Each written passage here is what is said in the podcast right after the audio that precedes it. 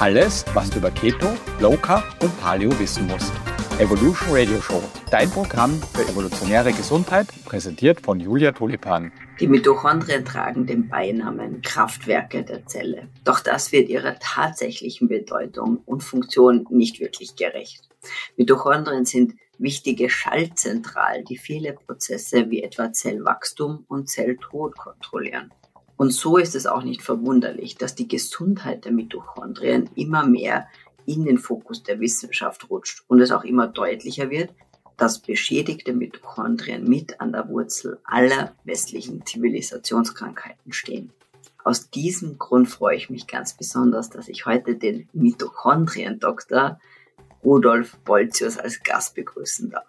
Dr. Rudolf Bolzius, früher erfolgreicher Hausarzt in eigener Praxis, ist seit Jahren auf den Spuren der enorm wichtigen Bedeutung der Mitochondrien, die für unsere Gesundheit eine ganz entscheidende Rolle spielen, aber auch in der Entstehung von Krankheiten bis hin zu Krebs mit von Bedeutung sind. Für Dr. Rudolf Bolzius ist es eine Herzensangelegenheit, Ursprung, Funktion und die enorme Bedeutung der Mitochondrien zu vermitteln. Wir sprechen über die besondere Entwicklungsgeschichte der Mitochondrien, welche andere Funktionen die Mitochondrien noch im Körper übernehmen, mitochondriale Dysfunktion und welche Rolle Mitochondrien in der Entstehung von Krankheit spielen und dann natürlich ganz wichtig, welche Faktoren schaden den Mitochondrien und auf der anderen Seite, was kann man tun, um die Mitochondrien gesund zu erhalten beziehungsweise ihre Gesundheit wiederherzustellen. Gefällt dir der Podcast? Dann nimm dir bitte eine Minute Zeit und hinterlass einen Kommentar oder eine Bewertung. Hast du Themenwünsche oder einen Gast, den ich unbedingt einladen soll? Schreib mir doch das auch einfach in einen Kommentar. Jetzt aber viel Spaß mit der Folge. Kennst du den Spruch, was sich messen lässt, lässt sich managen? Dieser Spruch trifft in ganz besonderer Weise eigentlich auch auf die Gesundheit zu. Und aus diesem Grund empfehle ich eigentlich auch all meinen Klientinnen, mindestens zweimal im Jahr ein wirklich umfangreiches Blutbild machen zu lassen. Aber weil es halt oft gar nicht so einfach ist, wirklich ein passendes Labor zu finden, möchte ich dir die Heimtests von For You vorstellen. Das Motto von For You lautet Wissen, Messen, Handeln. Und das kann ich nur unterstützen. For You bietet eine ganze Reihe an unterschiedlichen Testkits an, die du alle ganz bequem von zu Hause aus machen kannst. Ob es um den Darmcheck geht oder Schwermetalle, Aminosäuren oder du deinen Omega-3 zu Omega-6-Status wissen möchtest. Bei For You findest du genau den richtigen Test. Nutze die wissenschaftliche Basis und erfahre, was dein Körper wirklich braucht, fülle Defizite gezielt auf und bring deinen Körper und Geist wieder in Balance. Und das Beste, mit dem Gutscheincode Julia10 kannst du auf foruehealth.de 10% sparen. Also schau vorbei auf foruehealth.de und spare 10% mit dem Rabattcode Julia10. Lieber Rudolf, herzlich willkommen zur Evolution Radio Show. Was für ein Name. ja, der Name ist Programm, weil das ist ja so mein Leitspruch, dass nichts in der Evolution Sinn macht, äh, nichts in der Biologie macht Sinn, außer man betrachtet es im Licht der Evolution. Ähm, kann ich einfach absolut nur, kann ich nur unterstreichen, was du sagst. Ähm, das war für mich immer ein, ein wichtiger, wie soll ich sagen, Leitfaden für alles, egal was, was mir im Leben passiert oder was mir im Leben begegnet an, an neuen Hypothesen, neuen Überlegungen. Das ist für mich mein, mein erster, meine erste Fragestellung oder meine erste, sage ich, macht es Sinn? Macht es biologisch, macht es im evolutionären Kontext Sinn? Und ich glaube, wenn man das als, wie soll ich sagen, als Leitfaden hat, dann kann man sich schon sehr viel aussortieren, ob das jetzt eher Quatsch ist oder ob das irgendwo Sinn macht. Ja, der Mensch ist nichts äh, Besonderes. Also wir sind ein Teil der Natur und damit ein Teil der Evolution. Und so einfach ist das. So ist es. Obwohl wir uns nicht immer, wir nehmen uns nicht immer so. Das heißt, ja, wir, wir glauben, wir sind immer dem über, überlegen der Natur. Aber das rächt ja. sich dann immer ganz schnell. dann wehrt sich das System durch Krankheit. Genau. Aber wir reden heute nicht, oder wir reden schon ein bisschen über, über Evolution, weil das kommt sicherlich auch vor. Aber unser Thema soll ja heute sein, vor allem die Mitochondrien.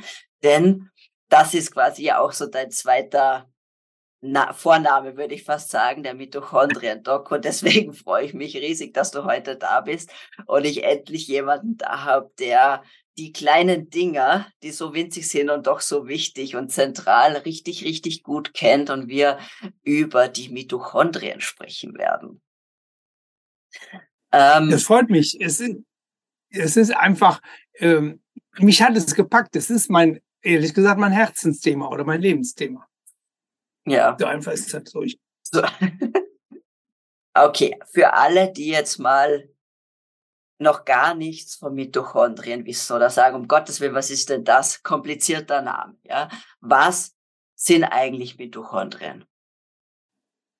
Ähm, ja, der Name ist, ja, ich finde, ich persönlich finde ihn nicht kompliziert.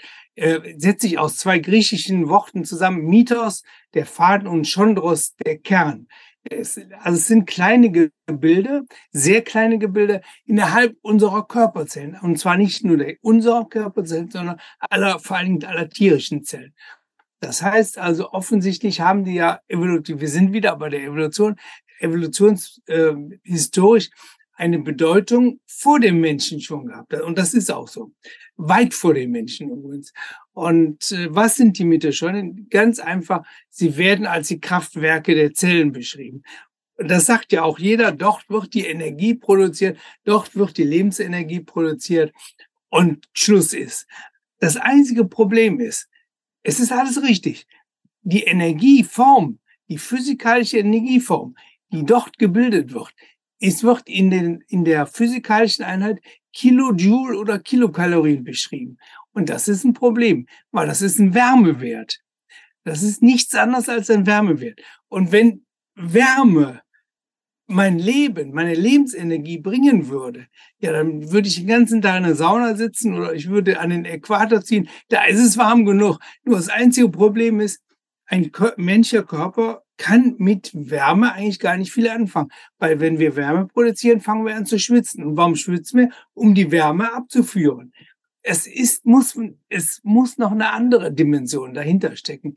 Und ähm, ich will da auch gar nicht so sehr darauf eingehen. Es ist die quantenphysikalische Informationsenergieform. Ähm, also es, wir sind angekoppelt an ein Informationssystem. Und das macht die Sache für mich extrem spannend, weil es ist zu einfach gesagt, alle plappern das nach, ja, der Kraftwerk der Zelle, da wird Energie produziert. Es, wir sind informationswandelnde Medien. Wir produzieren Wärme in den Mittelschollen, das ist richtig. Aber es ist, es, als Erklärung reicht es überhaupt nicht aus. Und das ist das Faszinierende. Das ist eigentlich das Faszinierende an der Evolution, an der Natur, weil die Natur tickt einfach so. Dieses faszinierende, äh, sagen wir mal, eine Samenkorn, das können wir doch nicht biochemisch alleine erklären. Das muss, ich nenne das biophysikalisch, also quantenphysikalisch. Informat. Und ihr in Österreich habt einen tollen Quantenphysiker gehabt, der hat nämlich letztes Jahr den Nobelpreis gekriegt, der Professor Zeilinger aus Wien fantastischer Mensch, also wirklich auch, der packt ein. Und da kann ich wirklich nur gratulieren. Ne? ja, ein paar gute Leute kommen da doch aus Österreich. ich, deshalb habe ich auch mal in Österreich gelebt. Kann ich ah, gut nachvollziehen. Sehr schön, ja. Ähm, jetzt, okay, Mitochondrien, aber vielleicht kannst du mal erklären, sie sind die Kraftwerke der Zelle, gut. Ähm, äh, je, eigentlich jede auf jeden Fall jede tierische Zelle hat Mitochondrien, die Pflanzen haben ein bisschen was anderes. Aber wie kannst du noch mal, ich finde es so spannend, auch ein bisschen diese Entwicklungsgeschichte der Mitochondrien. Das ist auch spannend und deshalb, ich kann das gut erzählen. Ich habe da nämlich gerade ein Buch drüber geschrieben. Das ist aber zufällig jetzt. Das, den Podcast hatten wir schon vor vier oder fünf oder sechs Jahren ausgemacht. Es hat etwas gedauert, bis wir hier zusammengekommen sind. Und also ist so, die Erde, die Erdgeschichte geht etwa vier Milliarden Jahre, 4,5 auf 100 Millionen Jahre, das spielt gar keine Rolle. Also das sind Zeitdimensionen, die wir mit unserem 70, 80-jähriger Lebensspanne eigentlich überhaupt nicht begreifen können. Ich sage immer, das ist der Vergleich zwischen unserem Geld in dem Portemonnaie und den Schulden, die gemacht werden, weil das können wir auch nicht mehr begreifen. So. Und äh, also nicht die wir machen, sondern die der, die, die Staaten machen. Das ist, das sind ja Dimensionen, Unglaublich. Ja, auf jeden Fall vor vier Milliarden Jahren war die Erde ein Feuerball. Leben war definitiv nicht möglich. Dann kühlte die Erde langsam ab und das erste Leben, da gehen wir von aus, hat sich im Meeres, in der Meerestiefe gebildet äh, und zwar äh, durch Einzeller und vor circa drei bis 3,5 Milliarden Jahren. Also schon eine lange Zeit. Das sind drei Millionen, 3000 Millionen bis 3500 Millionen Jahre. Eine Million Jahre ist ja unglaublich lang. Also das sind Dimensionen, die sind sehr, sehr lange. So, und die erste Zelle. Eine Zelle zeichnet sich dadurch aus, dass sie einen eigenständigen Stoffwechsel hat und sich teilen kann, sich vermehren kann. Das sind die Einzeller. Und diese erste Zelle hatte etwas äh, nicht, was jetzt heutzutage eigentlich selbstverständlich ist, nämlich Sauerstoff. Es war noch kein Sauerstoff vorhanden. Und der ist später dazu gekommen, äh, also die erste Zelle hatte eigentlich nur die Aufgabe, sich zu teilen und die Teilung fand im Gärungsstoffwechsel statt. So, dann durch Prozesse, die haben auch mit dem Sonnenlicht zu tun, wurde äh, Sauerstoff durch andere Bakterien. Die erste Zelle waren die Archaea-Zellen und dann kam eine Zellart, die konnte Sauerstoff aus, äh, als chemische Reaktion im Prinzip als Abgas oder als Abfall äh, bilden. Und Sauerstoff hat tolle Eigenschaften, aber auch negative Eigenschaften. Es ist nämlich radikal. Es findet eine Sauerstoff, ich nenne das immer Rost, eine, es muss ein, also eine Oxidation statt, ein Elektronenklau. Und deshalb brauchte diese Zelle schon Mechanismen der, des Rostschutzmittels, der Elektronengabe. Der, der Klau musste wieder ausgeglichen werden, sonst konnte die Zelle nicht überleben. Und das waren Zellen aus der dann damals schon auch vorhandenen Form der Bakterien, die wir alle kennen. Und ähm, ja, so ist, so haben sich diese unterschiedlichen Zellarten, ich mache es jetzt ganz einfach, zum einen Gärung, zum anderen Sauerstoff, haben ein schönes Miteinander gehabt in unterschiedlichen Kompartimenten, weil die eine Zelle konnte Sauerstoff schon äh, verarbeiten, für die andere war Sauerstoff tödlich. Deshalb die eine in der Tiefe, die andere oberflächennah und konnte Sonnenlicht äh, benutzen. Und eigentlich wäre das Leben auf der Ebene der Einzeller schön weitergegangen. Aber vor circa 2,3 bis 2,5 Milliarden Jahren kam eine große Überlebenskrise.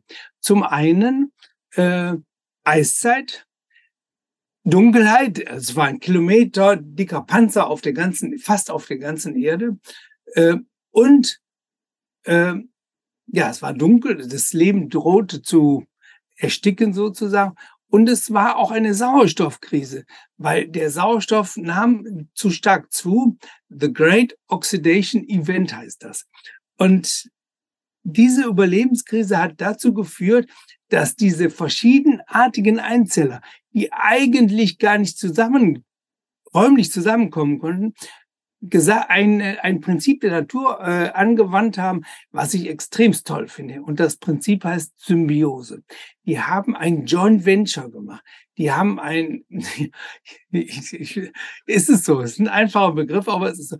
Das heißt, die Zelle, die ganz unten war und im Gärungsstoffwechsel war äh, und die Zellteilung sozusagen im Programm hatte, die war die aufnehmende Zelle und die sauerstoffnutzende Zelle war die aufgenommene Zelle.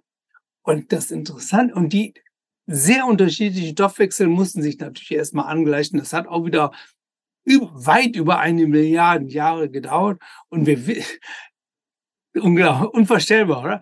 Aber noch faszinierender ist, dass wir das eigentlich alles zurückverfolgen können. Das ist, und dieses Event, wir nennen das die Zellsymbiose oder Endosymbiose, das war entscheidend für, das, für die Weiterentwicklung äh, des gesamten biologischen Lebens, raus vom Einzeller hin zum Mehrzeller, zur Organbildung, zur differenzierten Zellbildung. Äh, also das Leben wäre auf wäre nicht weitergegangen, wenn dieses markante Ereignis vor 2, sagen wir zweieinhalb Milliarden Jahren stattgefunden hätte. Aber jetzt kommen wir wieder zu dem Thema Mitochondrien. Aus der Zelle, die aufgenommen worden ist, die Sauerstoff schon verarbeiten konnte, ist im Laufe der Evolution dann das Mitochondrium entstanden.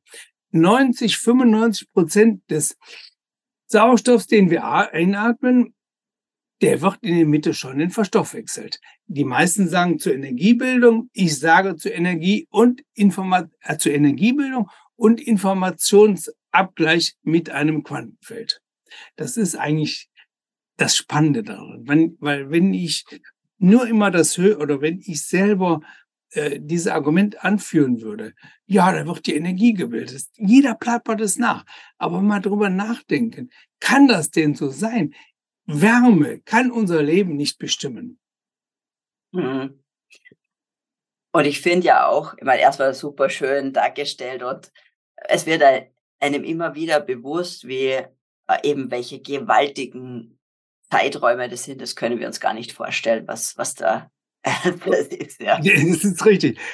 Ich mache mal ein Beispiel. Wenn ich ein Buch über die komplette Evolution schreiben würde, das Buch hat tausend Seiten von der ersten Seite eins erste Zelle, tief unten im Meer, habe ich ja erzählt.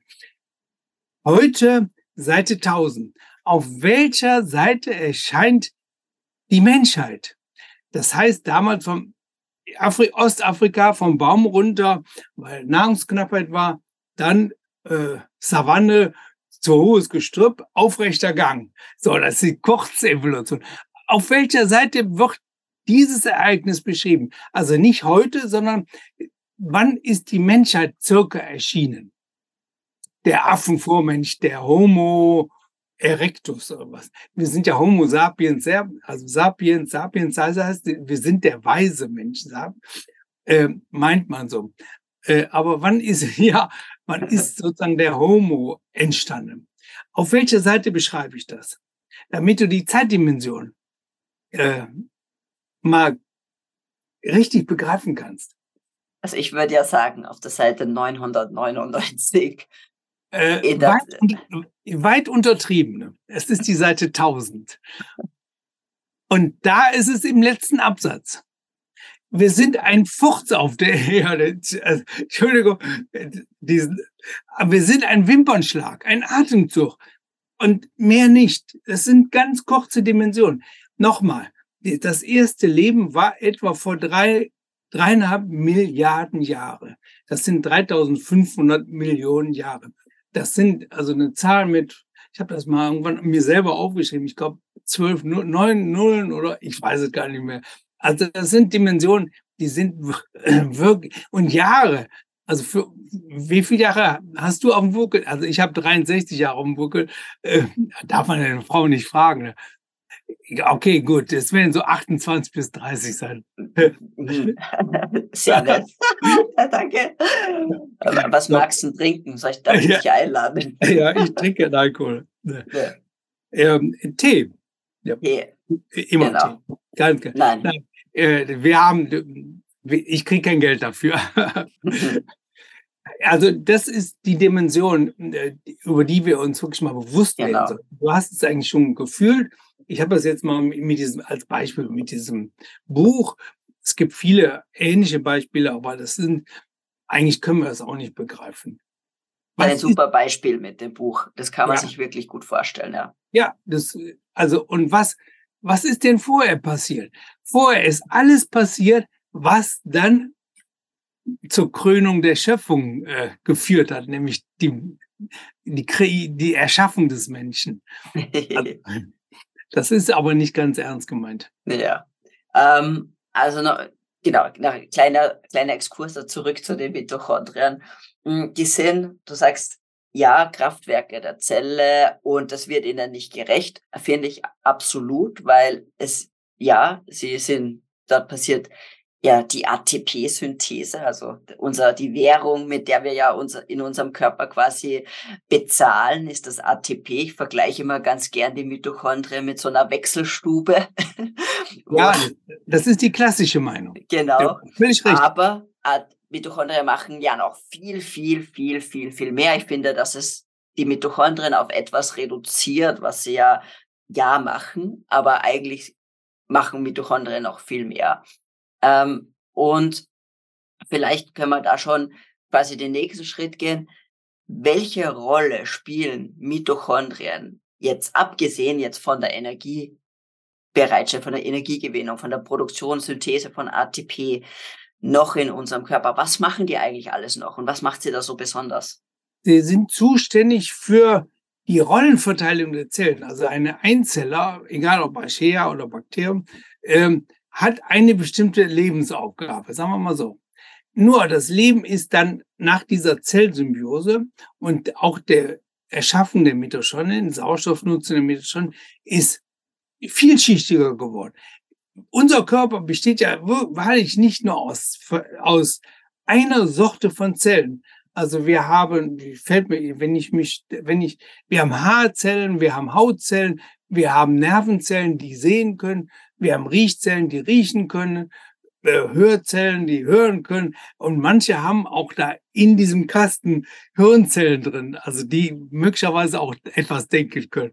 Und so weiter und so weiter. Wir haben Herzmuskelzellen, wir haben Muskelzellen, wir haben Darmzellen. Ja, also das nennt man die sogenannte differenzierte Zellleistung. Und für die differenzierte Zellleistung sind die Mitochondrien zuständig. Das heißt, die sogenannte Stammzelle, die noch keine Differenzierung hat, kann noch jede Aufgabe übernehmen. Aber die fertige Zelle, die schon ihren Platz gefunden hat, die kann, also aus einer Leberzelle, kann nicht mehr eine Herzmuskelzelle werden. Das ist einfach, die hat einen Stempel gekriegt. Du bist Leberzelle, Stempel, du bist Herzzelle, Stempel, du bist was auch immer, Nervenzelle und so weiter. Das ist fertig. Und aber für die Differenzierung und für die Funktionsfähigkeit, die differenzierte Funktionsfähigkeit sind die Mitochondrien zuständig.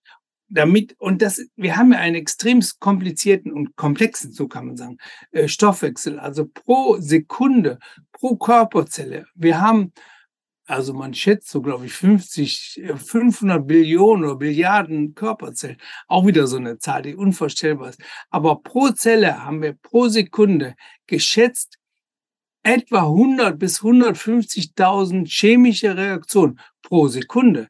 Wer, wer koordiniert das denn? Wer, das ist ja kein Chaos. Es ist ja alles unglaublich fein justiert sozusagen. Und das kann die Biochemie, also Molekül A und Molekül B treffen sich, um Molekül C zu machen, vielleicht noch mit Hilfe von Enzymen. Das kann das nicht erklären.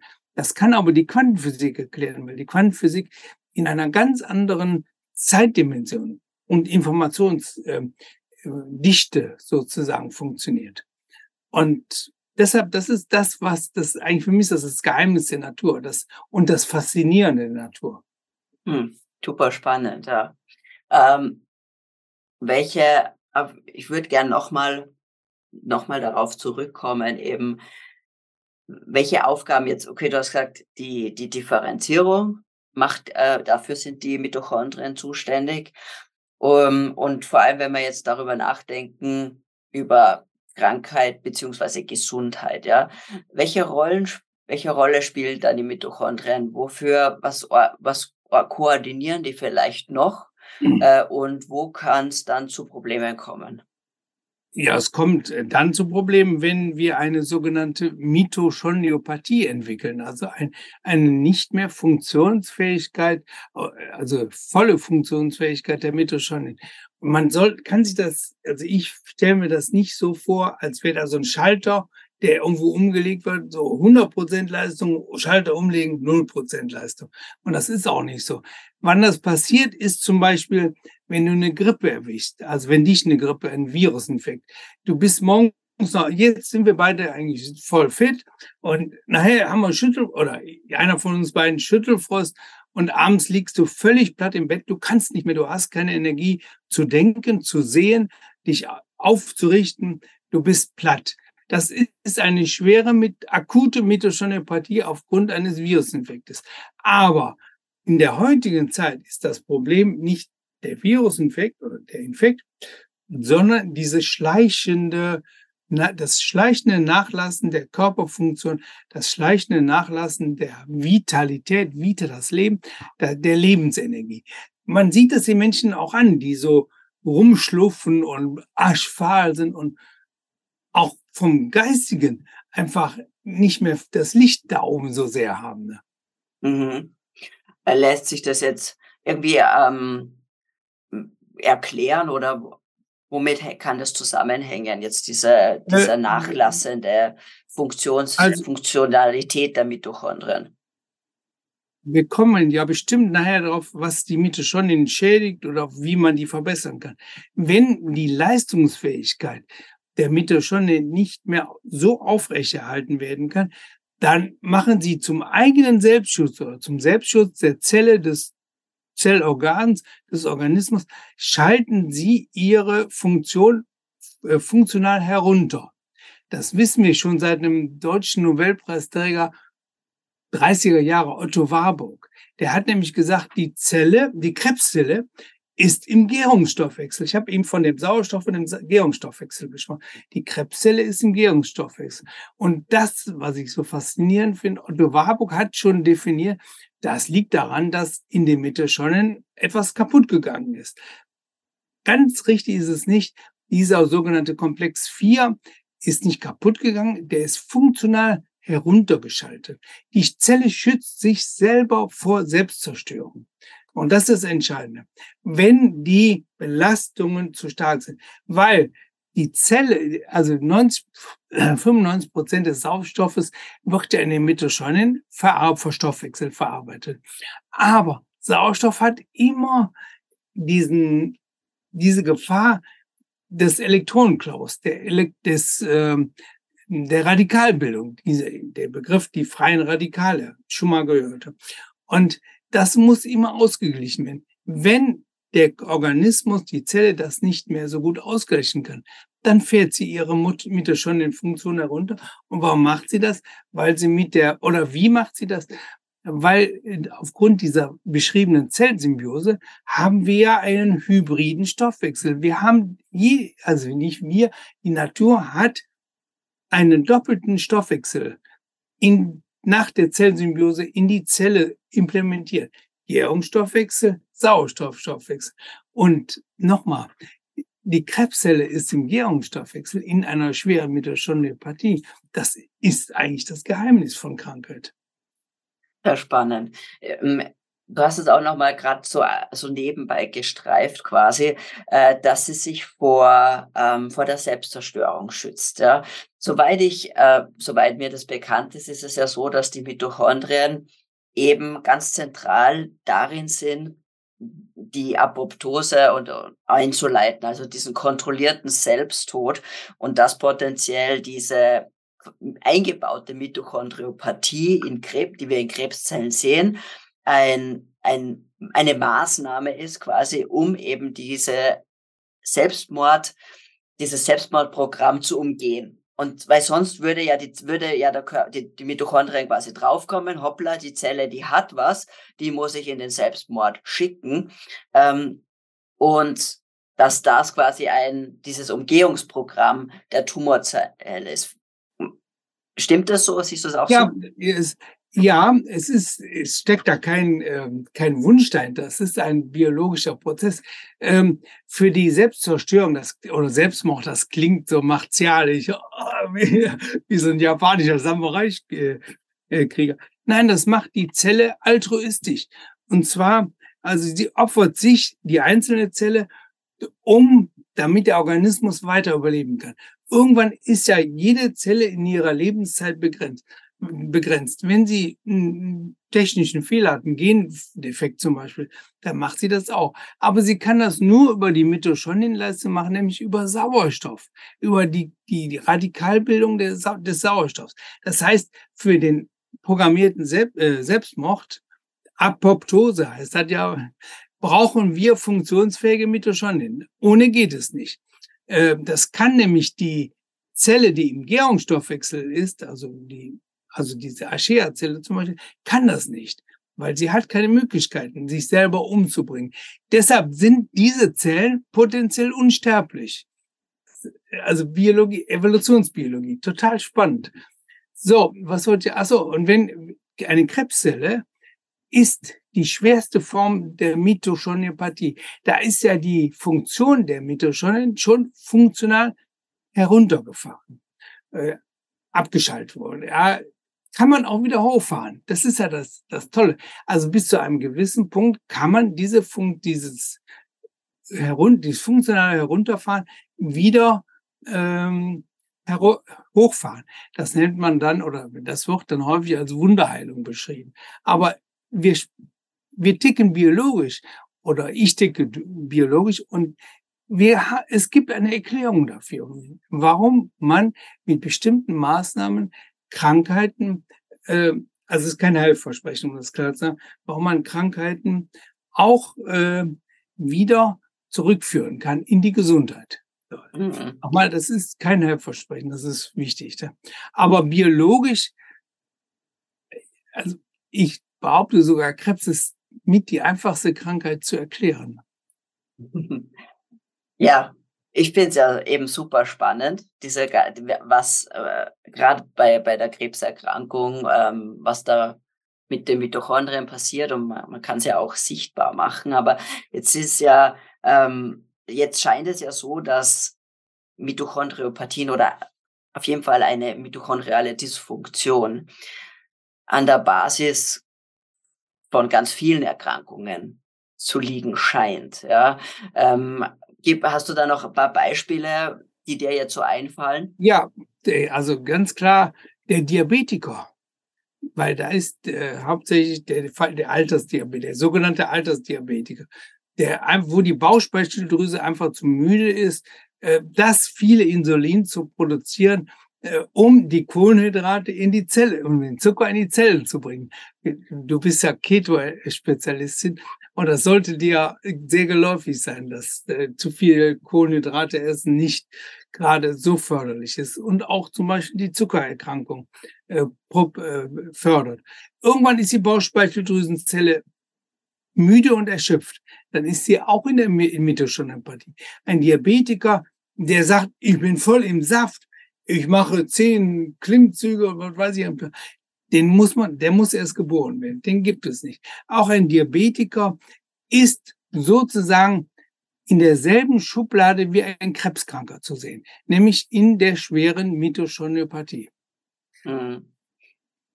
Äh, wie siehst du, jetzt sind ja quasi Krebs und, und, die, und Diabetes oder Typ 2 Diabetes auf jeden Fall ähm, genau. sehr sage ich mal, gut definierte und auch recht plakative Erkrankungen. Aber dann gibt es ja noch diese, ich nenne es jetzt ein bisschen weichere Erkrankungen, die auch ganz lange brauchen, bis sie wirklich diagnostiziert werden. Sowas wie zum Beispiel das chronische Erschöpfungssyndrom. Ähm, CFS. Da, genau, genau. Da ist man erstmal lange in irgendeiner Psycholade drinnen, bis dann irgendwann mal auch wirklich therapiert wird. Siehst du das auch äh, als, als äh, Mitochondriopathie? Ja, ja, eindeutig. Ähm, wobei, ähm, ich, ich will mich da nicht so sehr aus dem Fenster wagen. Ähm, es ist ja, also für die Menschen ist es immer ein Schicksal, überhaupt keine Frage. Auch jetzt, ich habe Kontakt zu einer, die ist Corona äh, geschädigt. Also ich glaube noch niemals Impfung, sondern ich glaube Corona geschädigt. Die kann kaum in den Ohren wackeln, um es mal ganz salopp zu sagen. Das sind dramatische Ereignisse, muss ich wirklich sagen. Das ist so schade. Aber ich weiß nicht, wie der Zustand vorher war, äh, wie ist die, der allgemeine Zustand Ernährung und so weiter. Kommen wir ja nachher noch bestimmt drauf oder würde ich gerne drauf kommen. Ähm, also jede Form von Schwäche, von Energiemangel, von Vitalitätsverlust, von, ach, ich komme die Treppe nicht mehr. Frag mal einen schwerkranken Menschen, wo, sag mal einen Krebskranken, wo die, oder Diabetiker, wo die Diagnose jetzt äh, gerade gestellt ist. Nach dem Energiezustand hast du gespürt, dass du nicht mehr so viel Power hast. Und wie lange ist das? Seit wann spürst du das, dass du die Treppe nicht mehr so gut hochkommst? Oder dass die Radtour, dass du Pause machen musst? Das sind so Dinge aus dem Leben. Ja. Und dann sagt er, ja, das ist mir schon aufgefallen. Und dann kommt noch was. Dann fragt man nach, hast du in letzter Zeit größeren Hunger auf Süßes gehabt? Hast du mehr Süßes gegessen? Das ist dieses Craving nach, also dieses, ähm, ja, die Sucht nach Kohlenhydraten. Das ist immer wieder, das Thema ist immer biologisch, immer dasselbe. Du bist ja Keto, also ich, ich zäume das jetzt ein bisschen vom anderen Feld. Die kranken Menschen sind nicht in der Keto, aber die Lösung ist natürlich äh, weg von den ganzen Kohlenhydraten. Ja, absolut. Ja, ich, wenn man sich eben erklärt, weil, äh, weil du gesagt hast, die, in den Mitochondrien, dort passiert die Energiegewinnung mit Sauerstoff und für die, und auch die, unser Großteil der Energie entsteht ja in, in, äh, in den Mitochondrien und ich brauche die Dinge aber auch, damit ich aus Fett zum Beispiel Energie machen kann. Und wenn die natürlich nicht mehr gut funktionieren, bleibt mir ja nur mehr der Zucker. Und das erklärt natürlich diese Cravings, die du gerade äh, beschrieben wann, hast. Genau. Ja? Und wann, und wann sind die Mitochondrien nicht mehr in der Lage, wenn sie durch Toxine zum Beispiel oder durch schlechte Ernährung, wenn sie diese Belastung der Sauerstoffradikalen nicht mehr ausgleichen können. Natur sucht immer Ausgleich. Es geht nicht darum, nur eine Sache zu pushen, sondern es geht um eine Balancierung. Es geht auch nicht darum, mal sich schwach zu fühlen. Also wenn wir heute Abend, du trinkst eine Flasche Whisky und ich trinke eine Flasche Wodka, da weißt du, wie du, wie morgen deine Mitte schon in schwöre, nämlich gar nicht. Da bist du platt. Also ich bin auf jeden Fall platt. Ich weiß nicht, wie viel du verträgst. Also sicher keine Flasche Whisky. Alles gut. Wir werden uns im Herbst treffen, da können wir es mal ausprobieren. Nee, ich habe da kein, kein, im Alter verliert man die Lust auf ähm, Alkohol. Also ich habe die zumindest nicht. Zumal ich ja vor vier Jahren, glaube ich, eine Hirnblutung hatte und ich tue, ich unterlasse alles, was mein Gehirn schädigte. Also Alkohol ist nun mal ein Nervengift, ist einfach so. Absolut. Jetzt hast du es quasi eh schon angeschnitten und da möchte ich jetzt einfach auch nochmal tiefer reingehen. Was, also jetzt wissen wir mal, was, was machen Mitochondrien? Ähm, wie wirken sich schwere Mitochondriopathien auch aus? Ähm, und dass natürlich so eine Mitochondriopathie selten von ein Null oder Eins Geschichte ist, sondern dass natürlich auch was zwischendrin sein kann. Ja? Absolut. Und so Schädigung passiert ja auch nicht üblicherweise, außer durch Strahlung potenziell auf einmal, sondern oft ist das, sind das ja Jahre, Jahrzehnte, die da wirken. Was sind es gibt so ein, die es größten, gibt ein, mal, es was? gibt ein, ein Mitochondrien gibt, was ad hoc wirkt. Zyankali, aber das äh, will ja. ich jetzt nicht. Ach so, ja, natürlich. Ja. Weil das sofort äh, die Funktions, den Elektronenfluss in den Mitochondrien sofort blockiert und äh, das war ja mal eine Zeit lang nach dem Zweiten Weltkrieg, haben ja doch einige Zyankali-Kapseln geschluckt und sofort tot, keine Chance mehr. Aufgrund genau. einer akuten, aber das ist auch wiederum kein Therapievorschlag. Bitte kein Zyankali einnehmen. Nein, nein, genau, nein. nein. Das Na, Leben aber, soll ja Spaß machen. Genau. Aber ähm, genau, also was sind jetzt so die Top, also was, was schädigt unsere Mitochondrien, abgesehen von Zyankali? Ja, das habe ich jetzt nur, also ich habe es auch nicht in meinem Programm drin. Und das, also wir nehmen das zurück. Aber es ist einfach wirklich so. Ähm, also ich habe ähm, in meinem, auch aufgrund der Erfahrung, ähm, kreierten fünf Punkte Mitochondrien-Stärkungskonzept natürlich die Gegen die fünf Punkte, die die Mitochondrien schwächen. Und zwar die ersten drei sind die Blockbuster, aber nicht Nummer eins, und dann Nummer zwei und Nummer drei, sondern eigentlich eins, eins, eins. Die sind gleichwertig. Und zwar, aber ich fange mit einem an, nicht dem ersten, Ernährung. ist völlig klar. Also das hat die Natur immer gemacht und ich halte das für mit ganz entscheidend. Und zwar diese Ernährung, also was wir hier reintun, was der Körper aufnimmt, die stoffliche Ernährung, aber auch diese Ernährung. Das heißt, was tun wir Gutes für unseren Geist? Weil ich habe von den von den Quantenphysik äh, gesprochen, von Schwingungen, von Informationen. Wenn wir gute Gedanken haben, wenn wir meditieren, wenn wir, also ich sage sogar, Sex gehört dazu, äh, wenn wir in die Natur gehen, das sind gute Informationen. Da kommt der Körper, der stoffliche Körper, in Resonanz. Also er kommt in, in Schwingung. Und das halte ich für, also Punkt eins, Ernährung, stofflich und feinstofflich, geistig. Punkt zwei, das ist heute unerlässlich und immer wichtiger, Entgiftung. Und zwar, wir leben, das war aber schon von Beginn an des Lebens. Das Leben hat und an, so Vulkanschloten, an Black Smokers, in den Tiefen des Meeres ähm, hat es ähm, äh, begonnen. So, davon gehen wir aus. Und das war keine ungiftige, ähm, kein ungiftiges Milieu. Das heißt, die Entgiftung hat von Anfang an des Lebens eine Rolle gespielt. Die, äh, und zwar, und jetzt sage ich, die stoffliche Entgiftung und die geistige Entgiftung. Also mal eine Meditation machen. Ich mache schon mal, ich mache wahnsinnig gern Qigong und ich verbinde mich. Und jetzt klingt das vielleicht ein bisschen esoterisch, aber ich bin absolut überzeugt, dass ich mich, wenn ich mich, wenn ich meinen Plattbauer, also mein Denken herunterfahre, egal mit welchem Mechanismus, äh, und lasse mein Selbst sozusagen äh, mehr Freiraum, dann verbinde ich mich immer besser mit dem Informationsfeld. Oder manche sagen dann den lieben Gott oder das Chi-Feld oder das Prana oder wie auch immer. Aber eigentlich ist es immer dasselbe. So, Ernährung, Entgiftung. Jetzt fehlt noch eins, das ist der Darm. Und der Darm wird zum Beispiel natürlich, also das, die Gäste des Darmes, Darm und Mikrobiom. Das halte ich für die Wurzel auch von Gesundheit. Und wer ist dafür verantwortlich? Jeder ist für sich verantwortlich. Und zwar 365 Tage im Jahr, das von eigentlich vom ersten Tag des Lebens bis zum Ende des Lebens. Man kann nicht sagen, ich mache mal eine, ja, kann man schon sagen, aber äh, ich mache mal eine Darmkur, eine Fastenkur, was auch immer, für drei Wochen, dann geht's mir auch gut. Und dann ändere ich am Leben nichts.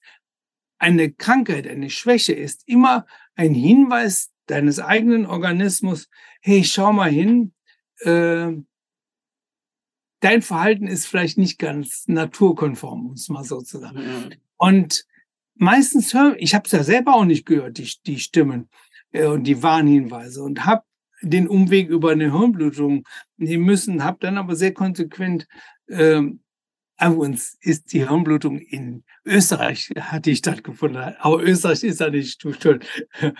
Das, ich bin sehr gut behandelt worden. Alles gut. Und aber dann habe ich gesagt, nee, die Erfahrung, das will, das hast du selber kreiert. Ich habe wirklich Verantwortung für mich übernommen. Ja, mache ich natürlich heute auch noch. Und darum geht es. Es geht nicht darum zu sagen, nimm mal die und die Kapsel. Du brauchst an deinem Leben nichts zu ändern, wenn du krank bist. Entscheidend ist, was gibt der Körper für einen Hinweis? Und das ist das Entscheidende. Und im schlimmsten Fall schickt der Körper einem nicht, ich will es keinen angucken, also dich oder schickt er einem die stärkste Formelerkrankung, nämlich das ist der Krebs. Ja, und dann spätestens sollte man sagen, ja, jetzt wird es aber Zeit, mal hinzugucken. Aber das macht auch die Medizin nicht. Sie sagt, wir machen den Krebs weg. Warum macht ihr keine Sorgen? Herr Doktor, äh, was ist mit Ernährung? Nein, nein, brauchen Sie nicht zu ändern. Alle Bedingungen, die dazu geführt haben, dass du Krebs gekriegt hast, die spielen keine Rolle. Und das sage ich, das stimmt nicht. Das ist einfach für mich so grundfalsch. Hinschauen, sich auch beraten lassen und auch therapieren lassen, aber Verantwortung übernehmen. Das ist entscheidend. Sehr, sehr, ist schon mal sehr gutes Plädoyer. Und, anders, ähm, anders geht es nicht. Es geht nicht anders, in meinen Augen. Genau. Ähm, jetzt denke ich mir eben, du hast diese drei, die drei Punkte eben genannt. Und jetzt spricht da natürlich ein bisschen auch noch mein, mein Bias mit hinein. Denke halt im Wesentlichen alles, was ähm, ja auch Entzündung beziehungsweise was, was ähm, zu erhöhter oxidativen Stress führt. All das wird wohl auch die Mitochondrien schädigen. Das ist mal das eine, quasi mehr Stress. Und da habe ich schon die kohlenhydratreiche, zuckerreiche Ernährung, aber da ist natürlich Alkohol mit dabei, da ist Rauchen mit dabei, äh, ganz klar. Ja. Toxine. Äh, Umweltgifte, Medikamente. Umweltgifte, wir haben also eine, wir haben so starke Belastung mit Umweltgiften, was von oben kommt, was wir essen, was im Erdboden ist. Und also, wer heute das nicht erkennt, sondern sagt, oh, ist mir egal, mir geht es gut, ähm, der übernimmt die Verantwortung für sich und für seine Zukunft. Es geht ja nicht immer nur um jetzt, sondern es geht ja darum, um das Fortführen des Lebens. Ich kann auch nichts dafür, für, für die schlechte Ernährung, die wir angeboten bekommen. Es ist so. Die ist vitalstoffarm. Die hat nicht mehr so viele Antioxidantien, so viele Wirkstoffe. Deshalb gehe ich gerne in die Natur, habe auch selber äh, mit Wildkräutern viel zu tun und davon ernähre ich mich. Super. Ähm, genau, vielleicht so als, als letzten Punkt, weil eines der Medikamente, die ja die Mitochondrien oder die Energiegewinnung besonders äh, belasten, sind ja zum Beispiel Statine, also die cholesterinsenkenden Medikamente. Ja. Und da greift dann das nochmal mit ein, was du vorhin gesagt hast man sollte mal beobachten, hat man sich schon, ist es einem schon schwer gefallen, irgendwie die Stufen raufzugehen oder dass der Muskel schneller ermüdet. Und das ist ja so quasi ein ganz klassisches Beispiel dafür, was man auch sieht als typische Nebenwirkung von Statinen, diese Muskelschwächen, ja, weil es direkt in die, in die Mitochondrien quasi eingreift. Ja, und es ist so, Statine verbrauchen Coenzym Q10. Coenzym Q10 ist der Elektronenüberträger innerhalb der sogenannten Atmungskette der, äh, der Mitochondrien. Das heißt, du machst eine Mitochondriopathie durch diese Statine. Also man sollte auf jeden Fall Coenzym Q10 in meinen Augen dazu nehmen, aber noch viel besser ist, äh, den Hinter, ich habe jetzt gerade, du hast mir einen tollen Hinweis gegeben. Ich habe hm, einige äh, Bücher oder Teilbücher vor äh, zu schreiben, weil da habe ich einfach Lust zu. Ähm, jetzt fällt mir ein, ich werde mal den Zusammenhang zwischen hoher Cholesterin und Mitochondriopathie mal niederschreiben. Das ist nämlich, da gibt es nämlich einen Zusammenhang. Und warum dann oder was ist die Lösung? Nicht die cholesterinarme Ernährung, sondern die Mitochondriopathie ist das Entscheidende. Es, wir kommen immer aufs selbe hinaus. Es ist die Lebensweise. So, danke für den Hinweis. Du bist Super. schuld. ich bin schuld. Ja. So, jetzt äh, während jetzt, was jetzt die, die Zuhörer und Zuschauer sich als nächstes interessieren wird und mich natürlich auch ist, ähm, jetzt habe ich einerseits mein Gefühl, ist klar. Ich kann, ich kann mich schwach fühlen, ich kann mich müde fühlen. Ähm, aber gibt's denn auch wirklich, sage ich, valide Tests? Gibt's gibt's äh, Labortests, die ich machen lassen kann, die mir einfach ein objektives Bild geben und sagen, habe ich das, wo stehe ich, was, was gibt es da für Möglichkeiten? Ja, also ich, äh, natürlich gibt es Mitochondrienmarker, wobei man muss immer sagen, äh, wenn wir im Blut etwas bestimmen, dann haben wir die Mixtur von allen Kompartimenten äh, des Körpers. Also es kann dann sein, dass vielleicht die Leber nicht richtig funktioniert, aber die übrigen Organe funktionieren. Das kann man dann nicht differenziert speziell messen. Es ist auch deshalb wichtig, nicht nur jetzt auf den Wert hinzuweisen oder auf diesen, das, was man bestimmt, auf den Marker, sondern äh, die Anamnese ist sehr viel zielführend. Also zum Beispiel halte ich für wichtig, nochmal Ernährung, den, also den Vitalstatus im sogenannten Vollblut, kann man alles machen. Ähm, die Entgiftung. Es gibt so tolle Giftteste. Also du, man kriegt keine Gifte und wird dann getestet, sondern ähm, es wird getestet, wie viel Gifte im Körper sind, Schwermetalle. Es gibt jetzt einen neuen Test, der misst es auf, auf Lymphozyten. Äh, unglaublich. Also da gibt's dann diese Umweltgifte, äh, Insektizide und so weiter. Nur, was für eine Konsequenz hat das? Die Frage der Entgiftung. Aber da, dafür muss ich dann auf den Spezialisten hinweisen. Nur, also es gibt ja einen Spruch, der heißt, wer viel misst, misst, misst. ähm, man kann vieles messen, aber ich kriege auch viele raus, ich therapiere nicht mehr, aber äh, ich kriege viel raus über die Anamnese, über die, die Vitalitätsmarker, über wie lebst du. Und dann, oder anderes Beispiel, Darm. Es gibt ja diese sogenannten Mikrobiomuntersuchungen, machen verschiedene Labors. Halte ich für überaus wichtig, einfach zu schauen, wie ist denn die Zusammensetzung des Darms? Als ich noch Hausarzt war, das bin ich schon lange nicht mehr, da habe ich Darmteste gemacht. Da ging es aber nur darum, hast du sogenannte pathogene Keime? Hast du also Salmonellen, Shigellen und sonstige Klebsielleninfektionen? Und wenn du die nicht hast, ist dann dein Mikrobiom in Ordnung oder ist es nicht in Ordnung? Natürlich muss es nicht in Ordnung sein. Du ist halt nur der Test sagt nur aus, hey, du hast gar keine Salmonelleninfektion, was ja auch ganz gut ist. Äh, also jeder Test hat vor- und Nachteile. Man muss die gut interpretieren können. Also mit der schon M2PK zum Beispiel. Das heißt, das ist ein Wert, das, der Gär, ein Gärungsmarkerwert. Es gibt auch M2PK im Stuhl, das wurde als Darmkrebs äh, Parameter mal eine Zeit lang propagiert. Ähm, das hat nichts mit Darmkrebs zu tun. Aber der Hintergrund, wenn wir über dieses M2PK ein Gärungsstoffwechsel, äh, also einen zu starken Gärungsstoffwechsel gegenüber dem Sauerstoffstoffwechsel äh, feststellen, dann ist der Hintergrund, eine Krebszelle ist im Gärungsstoffwechsel. Und das kann man dann messen. Eigentlich ist es ja in der Mitte schon eine Partie. Ähm, und insofern, es gibt dann auch noch modernere äh, Analysen von der Frau Professor König, so ein Index. Der ist sogar für mich kompliziert, weil ich ihn selber nicht mehr gemacht habe. Aber ich kenne Frau Professor König, habe mir das häufiger anhören dürfen.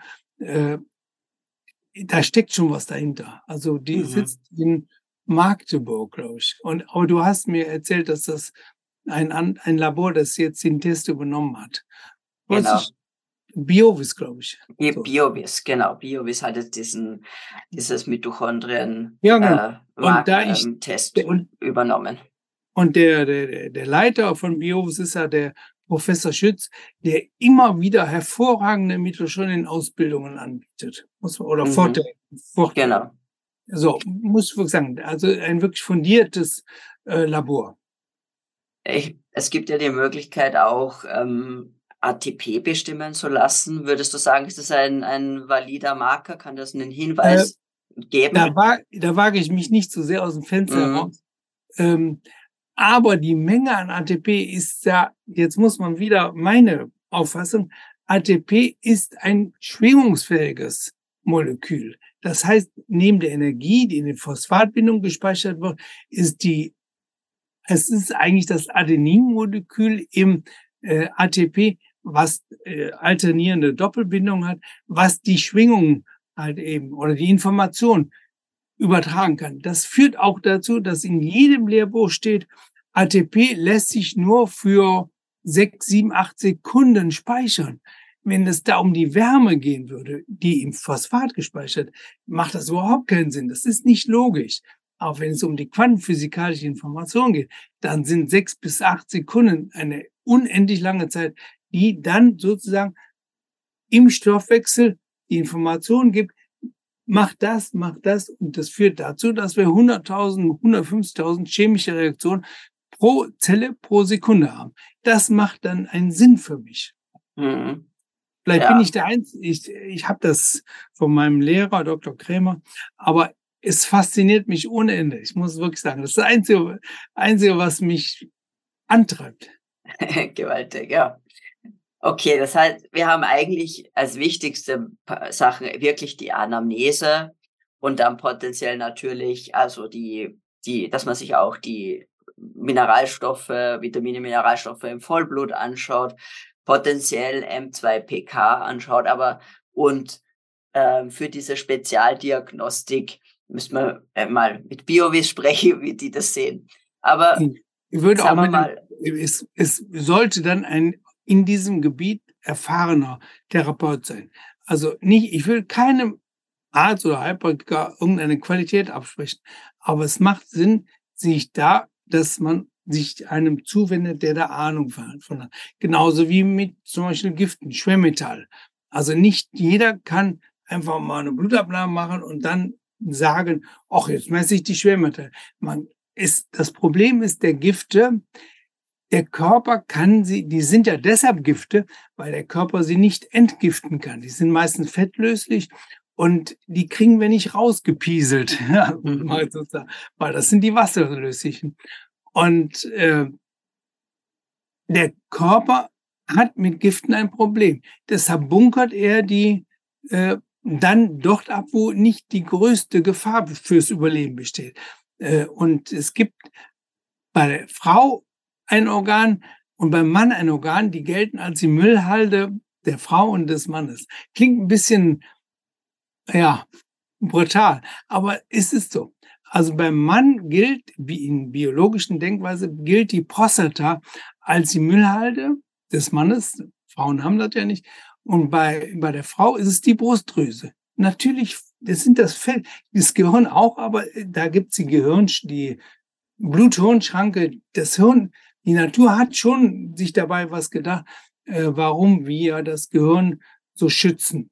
Nur das Problem ist, Handy, zu Handystrahlen zum Beispiel, äh, ja, so reduzieren oder heben diese Bluthirnschranke für Stunden auf. Deshalb telefoniere ja. ich nie. Ich telefoniere mit, nie mit Handy am, am, ähm, am Kopf, ja. Mhm. Das ist sicherlich sinnvoll, ja. So, ähm, jetzt haben wir ja über die äh, Ursachen auch gesprochen und du hast unsere, die, quasi die Kardinalssünden äh, äh, erzählt. Hast nicht von Sünde gesprochen. Ja, da sind wir bei der Kirche, da sind wir bei der Kirche. Und auf Angst der anderen Seite, nein, nein, wir wollen nicht Angst machen, weil Überhaupt wir haben nicht. ja Lösungen. Es gibt ja Möglichkeiten. Das Schöne ist, wir können ganz, ganz viel selbst in die Hand nehmen. Was steht denn da Alles. jetzt gegenüber als Maßnahmen? Was würdest du sagen, sind jetzt so deine wichtigsten Maßnahmen, um gesund zu erhalten, um die Mitochondrien gesund zu erhalten oder auch zu heilen? Ja, also als erstes genau das, was hier oben stattfindet. Ähm, die, die Erkenntnis, ich, ich habe die Verantwortung. Es liegt an mir. Ich kann mir Fach, also ich kann mir Spezialisten auch zur Rate ziehen. Aber primär habe ich die Verantwortung. Und die Lösung liegt in einem selber, nicht in der Kapsel und nicht in dem Saft und so weiter, sondern die Lösung liegt in mir. Ich entscheide über meine Lebensweise. Also nicht nur ich, sondern jeder, der das jetzt hört. Und das ist ja keine Strafe, sondern es kann unglaublich Spaß machen, weil nichts ist schöner als zu spüren, hey, dieser Weg ist gar nicht so falsch, weil ich spüre mehr Vitalität, ich spüre mehr Energie. So, und dann, hm, ich sprach von den Punkten äh, und äh, die die Mitochondrien stärken, naja, dann gibt es dieselben Punkte, die die Mitochondrien äh, nee, schwächen, die die Mitochondrien stärken. Ernährung, stofflich und feinstofflich, Entgiftung, stofflich und feinstofflich und den Darm. Das sind die drei Blockbuster. Und für die ist jeder wirklich verantwortlich. Und zwar jeden Tag, 24 Stunden. Es ist, also ich spreche nicht von Sünde, darum geht es überhaupt nicht. Ja, aber ich spreche von, und das magst du auch gern, evolutionsmäßig begründeten Verhalten. Ja, und da ist die Ernährung natürlich, was die Evolution angeht, natürlich ganz, ganz wichtig. Und ich habe, äh, also zur Keto-Ernährung, ich spreche jetzt wirklich etwas aus, was die Keto-Leute vielleicht nicht so gern hören. Ja, es ist wirklich ein, ein sehr sinnvolles Hinführen äh, zu einer Ernährung, die es mal gegeben hat. Weniger, also nicht weg, sondern wenig, deutlich weniger Kohlenhydrate, mehr Fette. Absoluter Chor. Das Einzige, was ich nicht verstehe, warum das sozusagen immer auch abgelehnt wird, Das ist die äh, Nichterhitzung der Ernährung.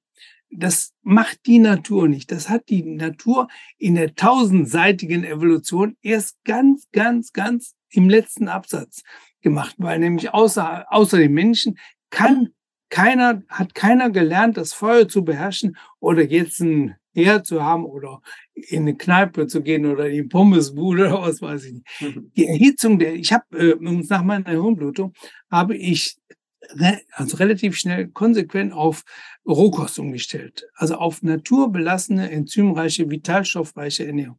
Und das war für mich der Durchbruch. Mhm. Das, ich habe wirklich, ich stehe meistens morgens, jetzt ist ja, also wir haben jetzt Ende Mai, ähm, wir haben jetzt ein paar schöne Sonnen, Pfingsten vorbei, ein paar schöne Sonntage. Ich stehe meistens um vier, halb fünf auf, weil ich höre dann die Vögel zwitschern und der Tag beginnt. Schöneres kann es nicht geben. Ich habe, weil ich die Kraft habe. Aber ich gehe auch mit den Vögeln oder ich gehe auch früh ins Bett, muss ich zugeben.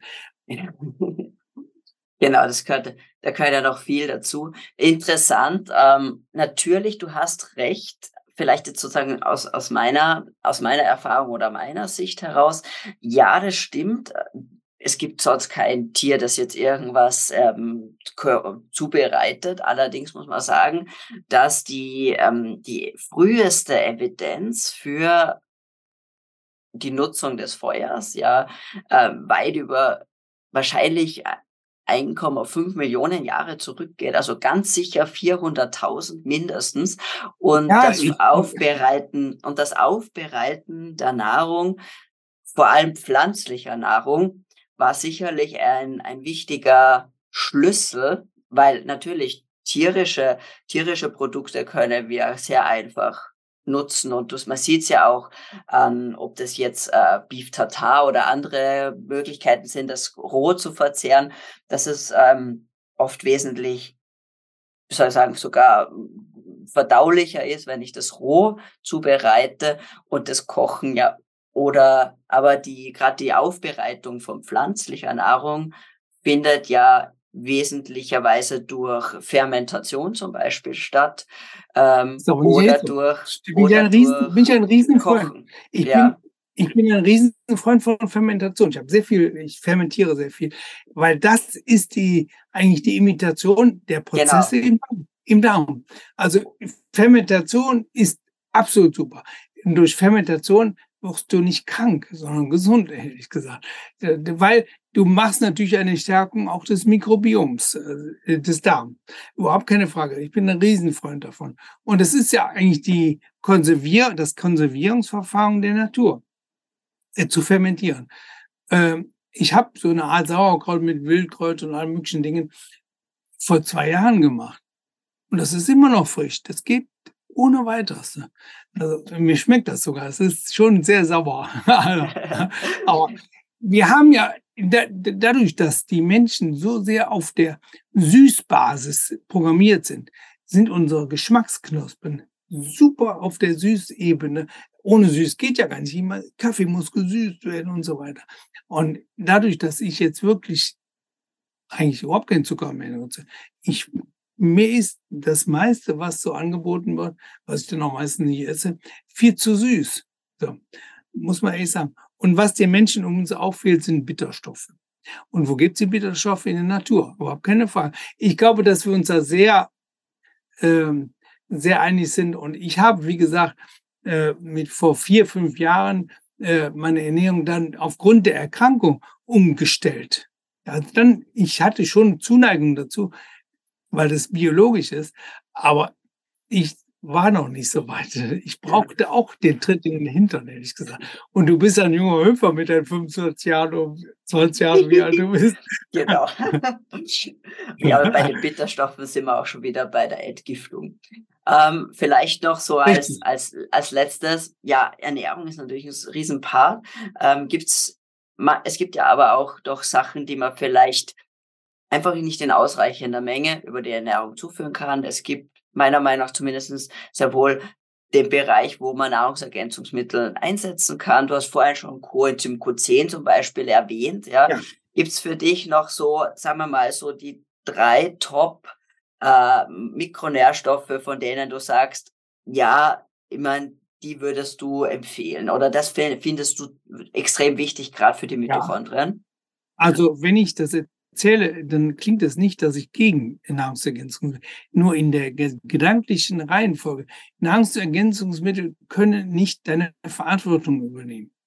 So, das, wenn man, wenn man sich darüber klar ist, dann äh, überhaupt kein Problem. Ich bin ein Riesenfreund von Grün, von Chlorophyll. Also egal, ob das jetzt Weizengras ist, Gerstengras, äh, es gibt auch liposomales Chlorophyll. Also das, ich, weil das war, das war ja unsere Ursprungsernährung, nämlich in Form von Wildkräutern, Blättern und so weiter. Aber das, wer nimmt das noch zu sich? Und wenn du erhitzt, machst du es leider auch kaputt. Das ist das Problem. Das ist wirklich das Problem der Erhitzung. Weil noch, noch mal zurück. Nur der Mensch braucht den Arzt. Also ich bin selber einer. Nur der Mensch, ein Tier im Wald braucht es nicht. Aber der Tierarzt behandelt Tiere, die im Umfeld des Menschen sind und auch Aids-Ernährung zu sich ist, zu sich nimmt. Ja. So, das ist eigentlich relativ einfach. Biologisch ist auch wieder biologisch da.